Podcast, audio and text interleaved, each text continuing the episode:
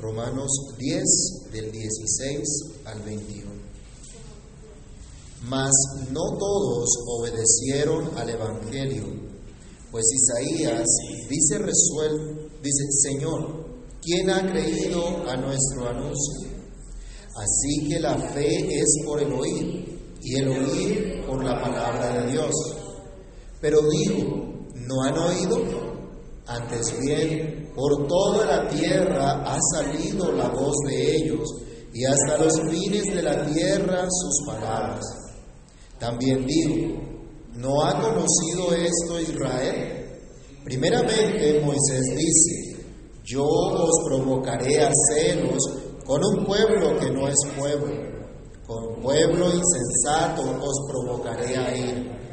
E Isaías dice resueltamente, fui hallado de los que no me buscaban, me manifesté a los que no preguntaban por mí.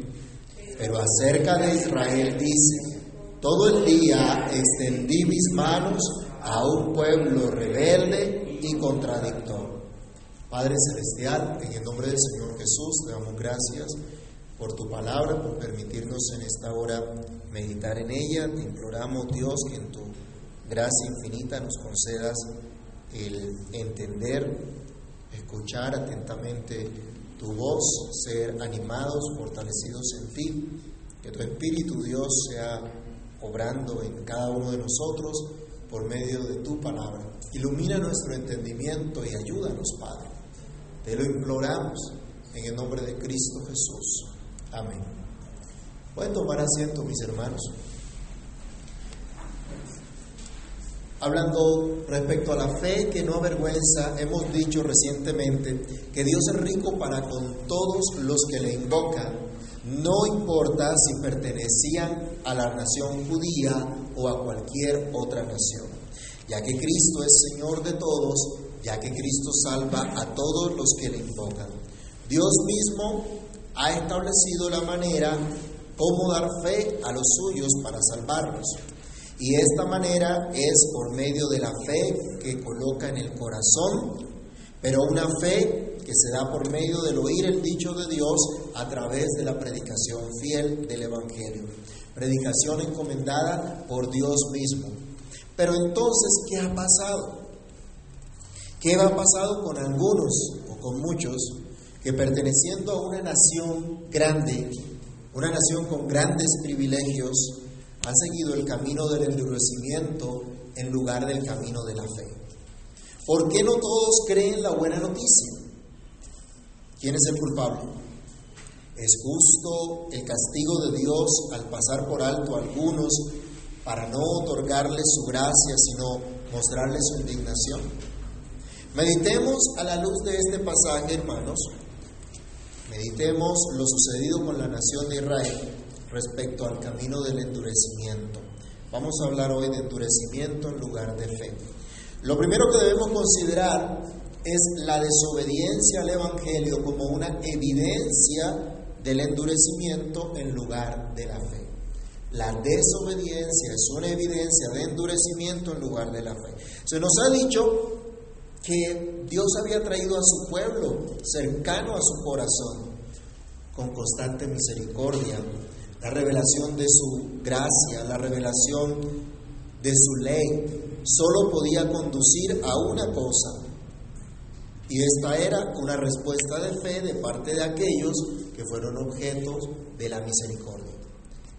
Pero, ¿qué fue lo que, lo que pasó con ellos? ¿Qué nos dice Pablo que pasó con ellos? No todos obedecieron. Y este no todos, podemos decir más bien muchos, no obedecieron. Dice nuestro texto, mas no todos obedecieron al Evangelio, pues Isaías dice resueltamente, Isaías dice, Señor, ¿quién ha creído a nuestro anuncio? Está citándonos Isaías 53.1. Es lo que el apóstol Pablo estaba recitando acá. Y él, y el pasaje de Isaías nos deja ver que en verdad no eran pocos, sino muchos los que no habían creído. Eran muchos los que no habían obedecido a la buena noticia que el Señor les había dado. Romanos 9:27, ya el apóstol había dicho también, refiriéndose a Isaías, si fuera el número de los hijos de Israel como la arena del mar, tan solo el remanente será salvo. Un resto pequeño de toda esa multitud que nadie puede contar, un resto pequeño sería salvo. ¿Qué pasó con el otro? ¿Con la otra parte de esa gente? ¿Con esa gran multitud? ¿Qué ocurrió con ellos? ¿Por qué no se acogieron a la promesa? ¿Por qué no obedecieron? Hubo predicadores en el Antiguo Testamento debidamente comisionados para llevar la palabra. Hubo profetas que hablaron al pueblo desde temprano y sin cesar. Vayamos a Jeremías capítulo 7, versículo 25 y enfatizamos la última parte del versículo 25. Jeremías 7:25. ¿Qué fue lo que hizo Dios con su pueblo?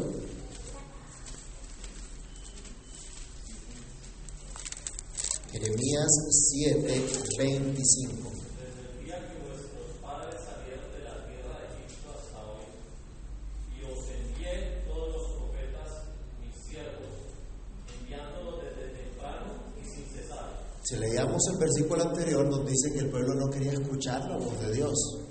A pesar de que Dios les envió profetas desde temprano y sin cesar. Constantemente les habló. Cristo mismo, la máxima revelación de Dios, lamentó incluso sobre Jerusalén. Vayamos a Mateo 23, 37. Mateo 23, 37. ¿Qué decía Cristo acerca de Jerusalén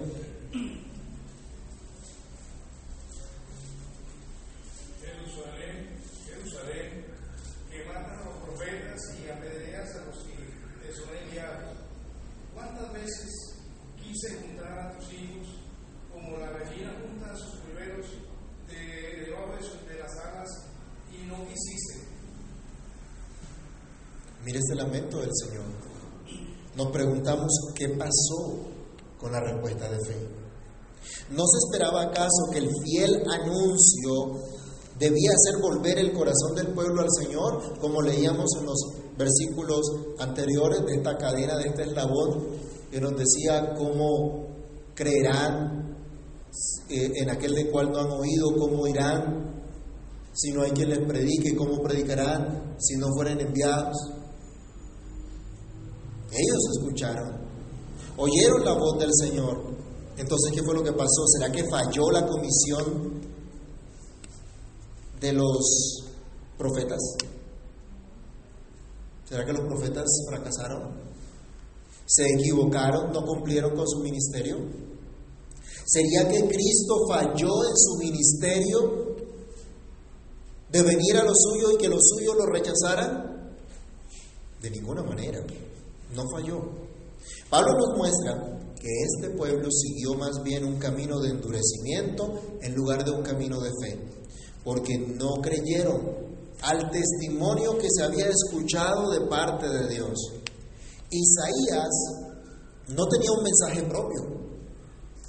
Jeremías no tenía mensaje propio. Moisés no tenía mensaje propio y a lo que Cristo está eh, los que el apóstol Pablo está citando.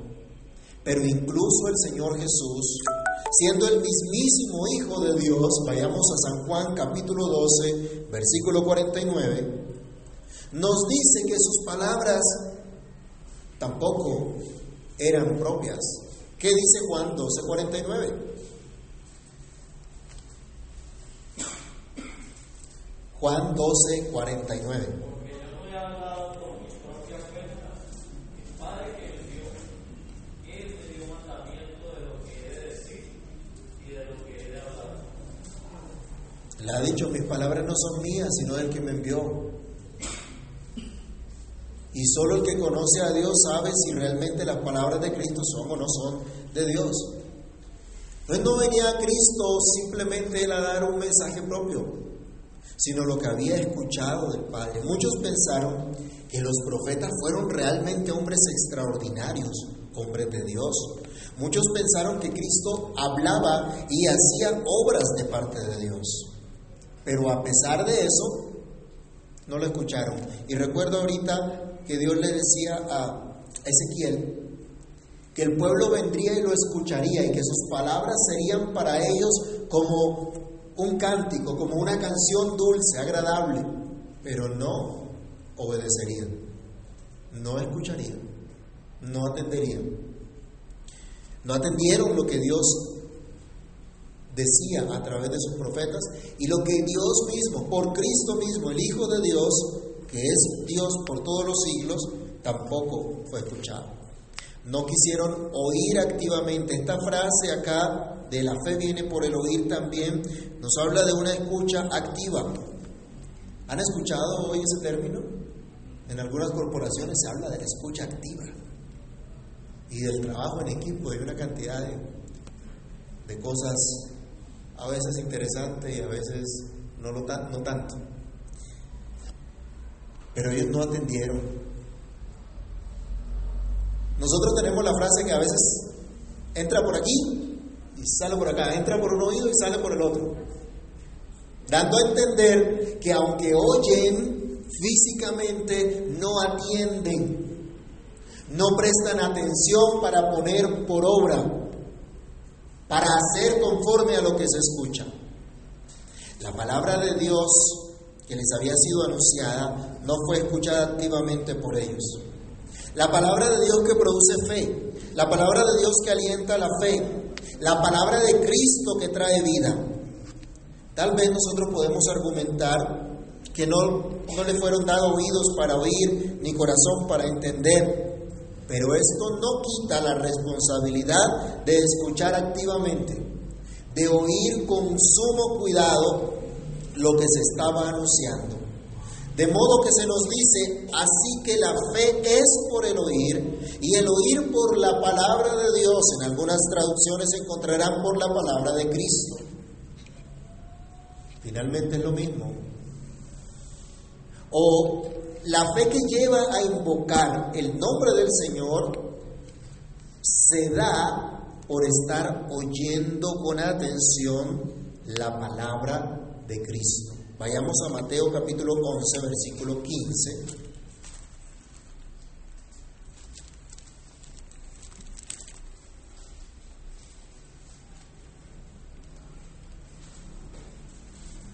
Y miren lo que el Señor advertía cuando él predicaba. El que tiene oídos para oír, ¿qué cosa? Oiga. El que tiene oídos para oír, oiga. El mensaje que se trata de Cristo, el mensaje que fielmente transmitieron los apóstoles, habla de Cristo. Vayamos a Primera de Juan, capítulo 1, versículos 1 al 3. ¿Qué es lo que dice el apóstol Juan? ¿De qué se trata la predicación del apóstol Juan? ¿Qué era lo que él enseñaba a la iglesia? ¿De qué hablaba? ¿Quién lo tiene? Primera de Juan 1, del 1 al 3.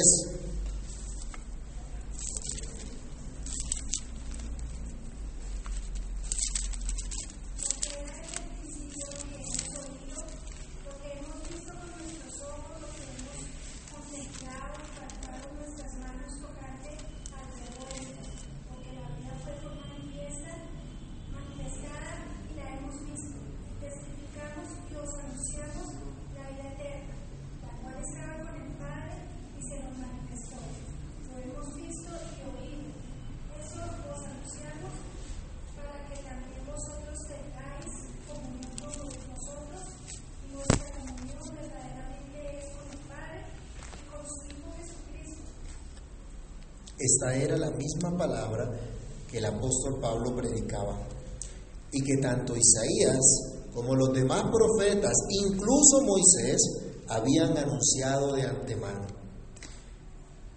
Pero la nación, como tal, no creyó a este anuncio, no creyó a este mensaje, aunque previamente lo había escuchado, aunque hubo más de una profecía al respecto. Por lo tanto, se endureció y no tuvo fe para invocar al Salvador. Preguntémonos, hermanos, ¿cuántos han escuchado el Evangelio pero aún siguen endurecidos? Son muchos los que prefieren un Evangelio a su acomodo, a sus expectativas, pero cuando escuchan la presentación fiel del mismo, lo rechazan. Aunque sea clara la presentación del Evangelio, aunque sea clara la presentación de la misma Biblia, aún así prefieren sus propias ideas y no lo que dice Cristo. ¿Cuál es tu condición? ¿Cuál es tu respuesta a la presentación del Evangelio? ¿Es una respuesta de fe o es una respuesta de endurecimiento? En segundo lugar, esta respuesta de endurecimiento en lugar de fe se da cuando hay una mala actitud hacia el Evangelio. La fe viene por el oír el mensaje que se trata de Cristo, pero no todos oyen de buena gana este mensaje. Y por lo tanto no hay respuesta de fe al mismo, sus oídos oyen pesadamente. Mateo 13, 15. Por esta razón el Señor Jesucristo hablaba en parábolas. Mateo 13, 15.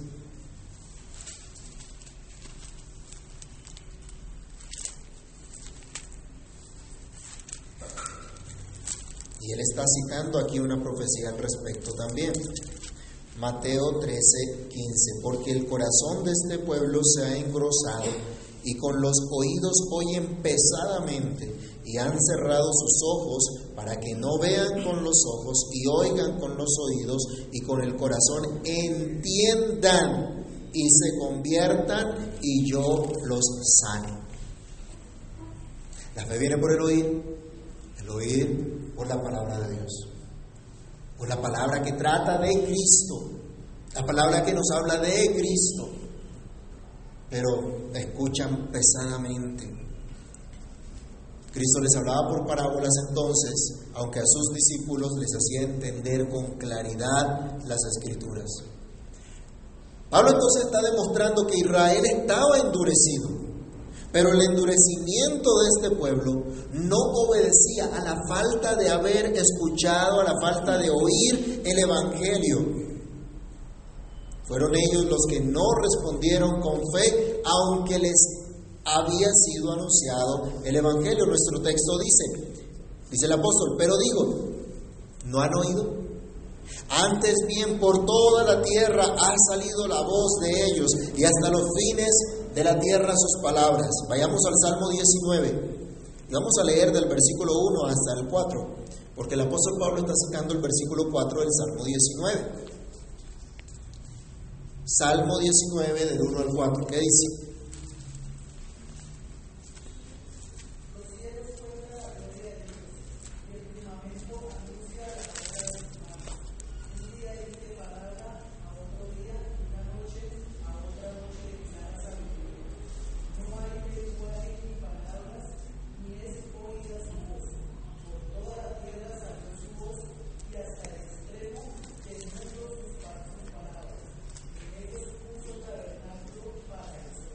El salmista decía que toda la creación anunciaba la gloria de Dios, anunciaba al Señor, que toda la creación testificaba de Dios en todo el mundo y asocia ahora, y asociaba ese, ese testimonio a lo que hacen las escrituras, que sabemos es hablar enteramente de Cristo. Aún en el mismo Salmo 19, leamos los versículos 7 al 9.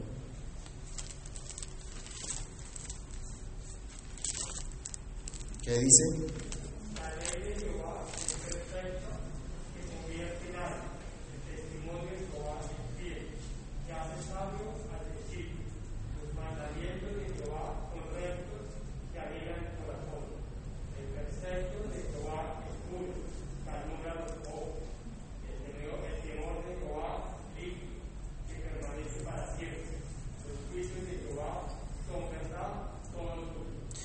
Entonces el salmista pone a la creación de testigo de Dios y dice, esta creación testifica de lo que hace la ley de Dios, de lo que hacen las escrituras.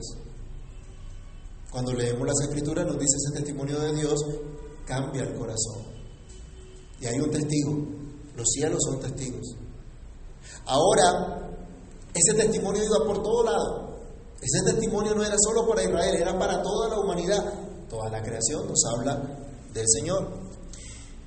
El apóstol Pablo ahora cita al, al, salmista y específicamente podemos entender que él está haciendo alusión también al, a la diseminación del Evangelio en su propia época y que él lo vio y al endurecimiento de parte de Israel para escuchar el Evangelio. Y específicamente, vayamos a Romanos 15 del 18 al 24. El apóstol Pablo durante su ministerio y los demás apóstoles también habían diseminado rápidamente por todo el mundo conocido entonces, en los dominios del gran imperio romano, la fe de los cristianos. Pronto se había anunciado el Evangelio. Porque no osaría hablar sino de lo que Cristo ha hecho por medio de mí, para la obediencia de los gentiles con la palabra y con las obras. Hasta el 24.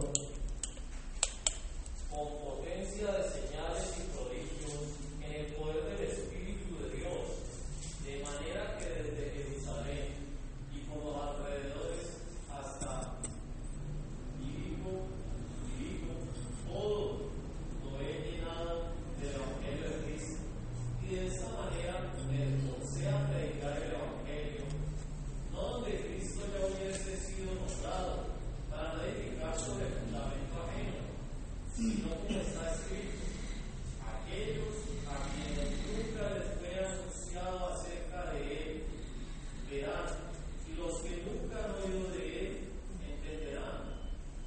Por esta causa me he visto impedido muchas veces de ir a vosotros, pero ahora, no teniendo más campo en las regiones, y deseando desde hace muchos años ir a vosotros, cuando vaya a España, iré a vosotros, porque espero veros al pasar y ser encaminado allá por vosotros, una vez que haya gozado con vosotros. Pablo esperaba ir hasta España. Y si usted coge un mapa y mira desde Israel hasta España, hay un buen trayecto.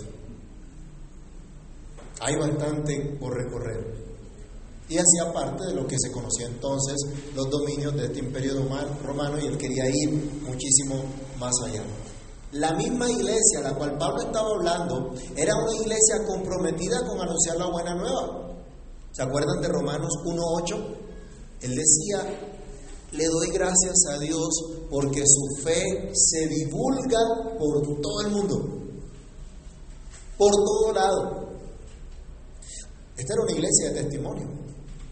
Y pudiéramos decir, una iglesia comprometida con las misiones entonces. Su fe se divulgaba por todo el mundo. La gente conocía que había, gente, había cristianos allí.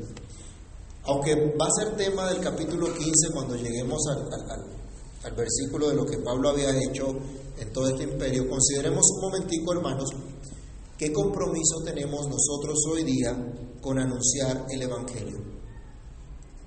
¿Qué compromiso tenemos hoy día con hacer discípulos? Algunos piensan que hacer discípulos era pararse en la calle y predicar un tiempo, o ir y repartir volantes, repartir tratados, y ya, esa fue toda mi labor evangelística. Hacer discípulos es un entrenamiento constante, una enseñanza constante, intencional, dedicada, dirigida a través de la escritura. Si usted va y entrega simplemente un papelito, bueno, decimos, la palabra de Dios es viva y eficaz, pueda que ese papelito, ese versículo uh, abra el entendimiento de una persona, pero se necesita que se le explique, que se le enseñe y que crezca. ¿Se acuerdan aquel hombre que el Señor le, le, le, le manda a uno de los evangelistas para que le diga, ¿entiendes lo que lees?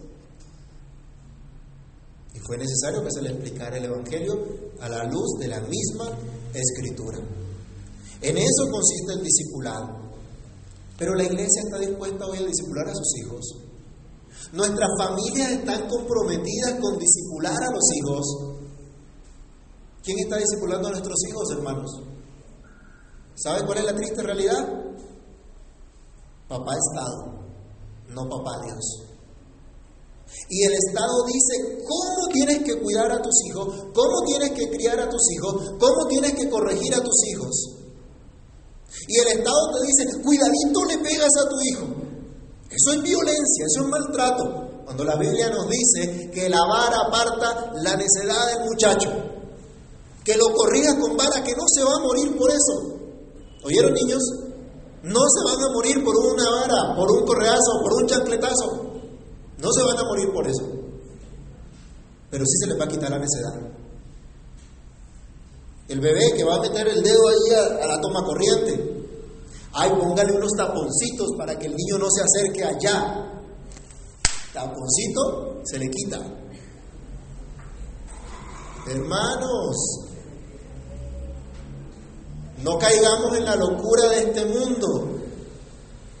Y entonces el Estado me dice, tienes que educar a tus hijos en estos principios, en la pluralidad, tienes que educar a tus hijos ahora en aceptar a todo, aceptar todas las diferencias, en no discriminar, y una cantidad de locuras, por no decir otra cosa, que hay hoy día. Y la iglesia se ha comido ese cuento. Ah, bueno, es que la iglesia es una cosa y la escuela es otra. Y entonces los hijos en la casa reciben una cosa, en la iglesia, en la escuela dominical, el domingo nada más, 45 minutos, escuchan una clase, pero son ocho horas que el gobierno los quiere de lunes a viernes. 40 horas de discipulado del Estado. Y esto es serio, mis hermanos, y yo quiero que ustedes lo consideren también. No puede ser así. 40 horas de adoctrinamiento marxista, que eso es lo que da el Estado. Y nosotros pidiendo al Señor que bendiga a nuestros hijos, pero no hacemos lo que nos corresponde.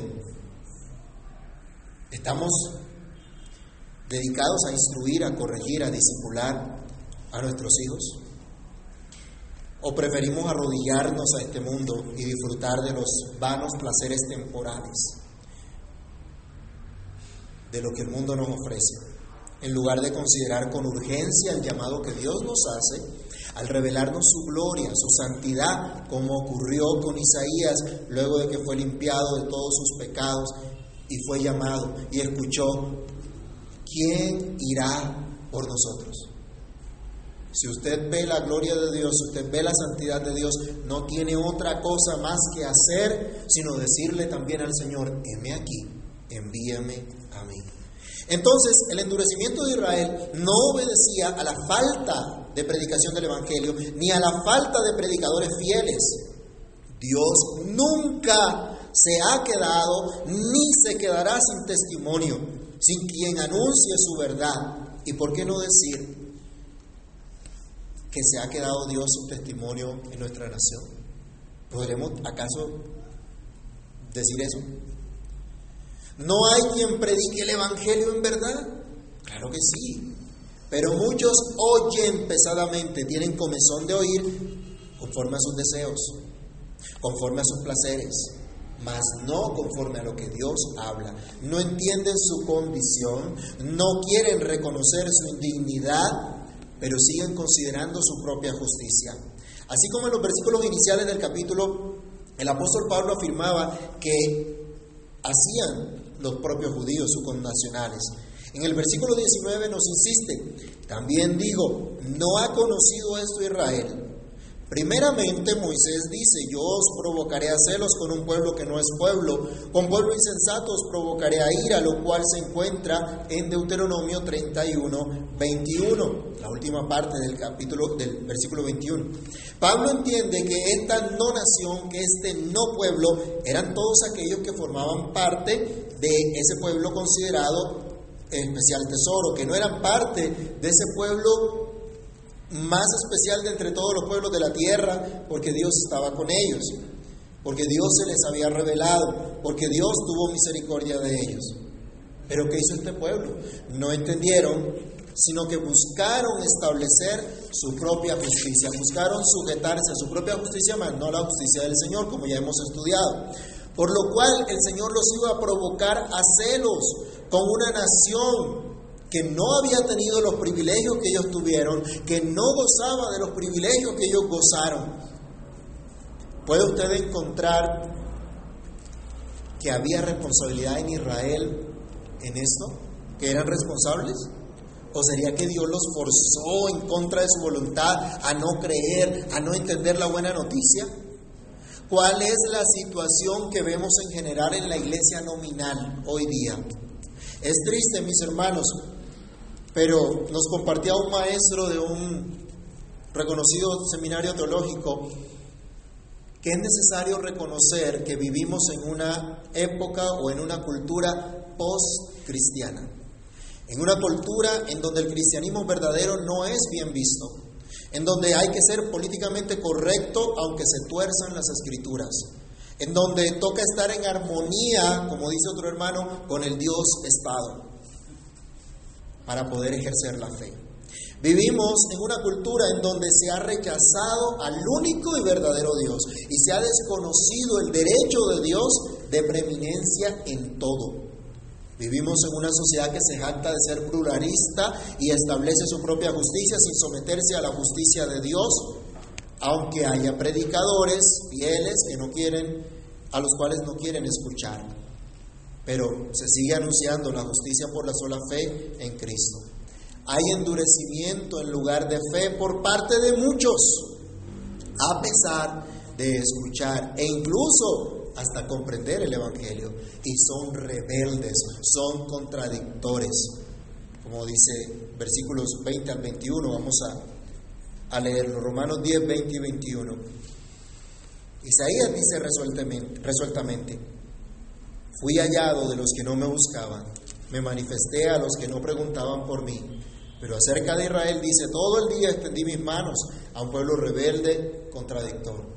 Pablo cita Isaías 65, versículos 1 y 2, que está en el contexto de el juicio de Dios contra su pueblo rebelde, pero a la vez un anuncio de esperanza al pueblo que escuchó y que creyó la buena noticia que daba el Señor y actuaron en consecuencia. Pablo señala que los gentiles, ese pueblo insensato que no conocía a Dios, recibió ahora los privilegios que tenía Israel, que disfrutaban los israelitas por la revelación de la palabra de Dios, por haber sido llamados a una relación de pacto. Los gentiles, por la pura gracia de Dios, encontraron al Dios verdadero, aunque no lo buscaban, aunque no preguntaban por Él, porque Dios se quiso dar a conocer a ellos.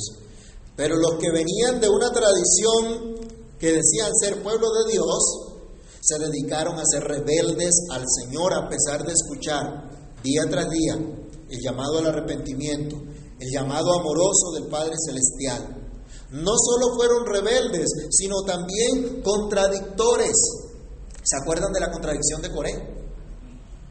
¿De lo que hicieron? ¿De cómo se levantaron contra Dios?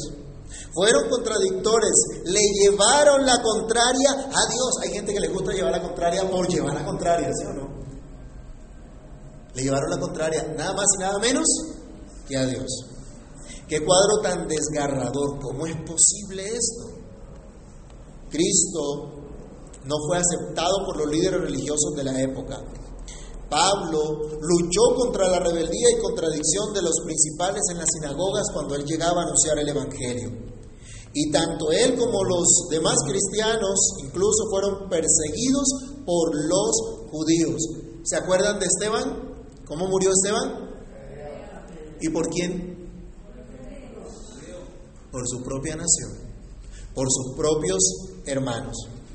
Cristianos de años en la iglesia, sin entendimiento correcto de las doctrinas de la gracia, consideran herejía estas doctrinas. Nos han visitado más de una persona y cuando se encuentran con esta doctrina dicen, ah, eso es herejía, eso es incoherente. Así pasó con Lutero. con los demás reformadores y suceden en nuestro contexto latinoamericano, en nuestra propia nación. Yo mismo puedo recordar cómo en un tiempo al iniciar el proceso de enseñar estas doctrinas a la pequeña congregación donde crecí y empecé a servir como pastor, mi propio pastor y mentor de entonces rebatía estas doctrinas con celo, aunque no conforme a ciencia, durante la misma predicación pública. ¿Se pueden imaginar eso? Es triste ver tantos hermanos en la fe que terminan siendo rebeldes y contradictores, porque establecen su propia justicia y no se someten a la justicia por la fe solamente. Es triste ver cantidad de llamados cristianos negando el modelo de Dios para la familia, negando el modelo de Dios para la sociedad e incluso para el gobierno civil. ¿Será que el Estado está por encima de Dios? Nadie está por encima de Dios.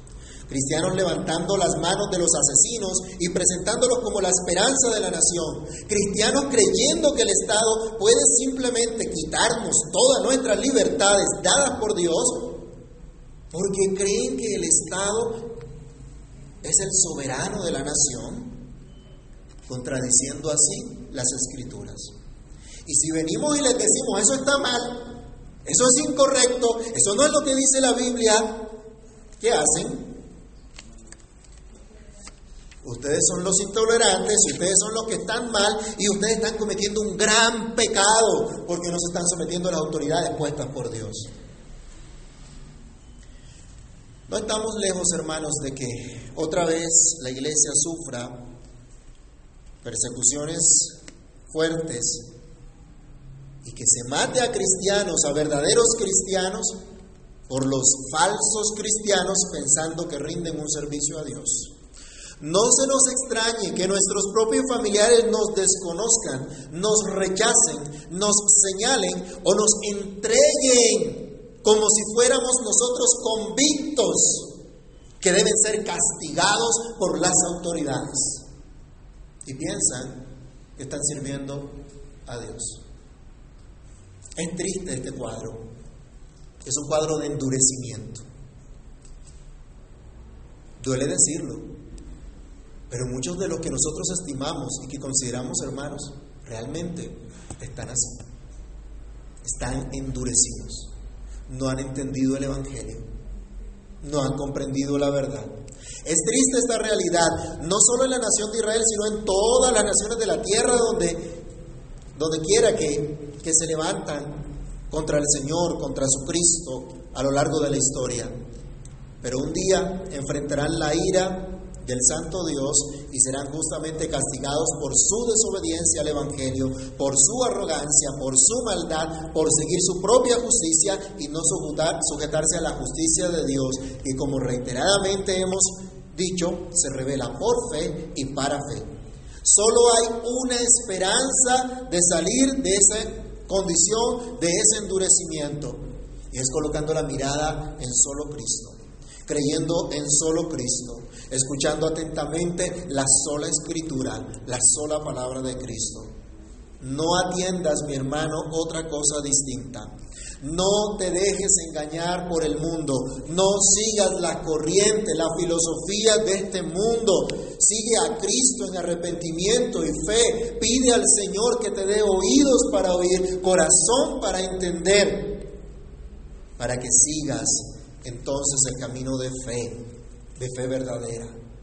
No la fe de un pensamiento positivo. Yo sé, el Señor me va a bendecir y por fe voy a hacer esto, aquello, lo otro. Eso es irresponsabilidad. Sigue la fe que descansa en solo Cristo.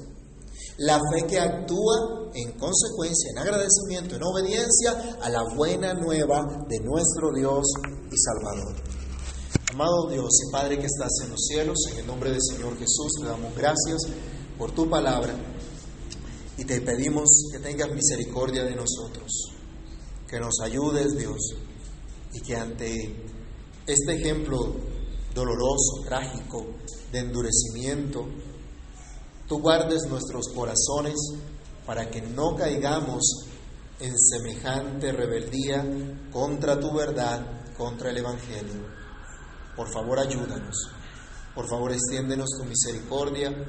Por favor, regálanos fe verdadera para creer en Cristo, para descansar en Él y vivir conforme a esta fe.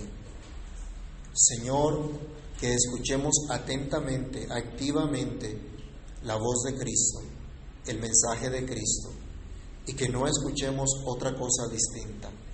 Por favor, ten misericordia de nosotros y ayúdanos. Socórrenos. Sabemos que en ti siempre hay esperanza.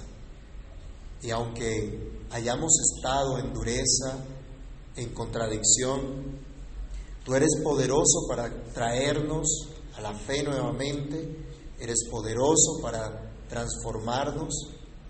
Por favor, que tu palabra haga lo que tiene que hacer en cada uno de nosotros para tu gloria, para tu alabanza. En el nombre del Señor Jesús, te lo pedimos dando gracias. Amén y amén.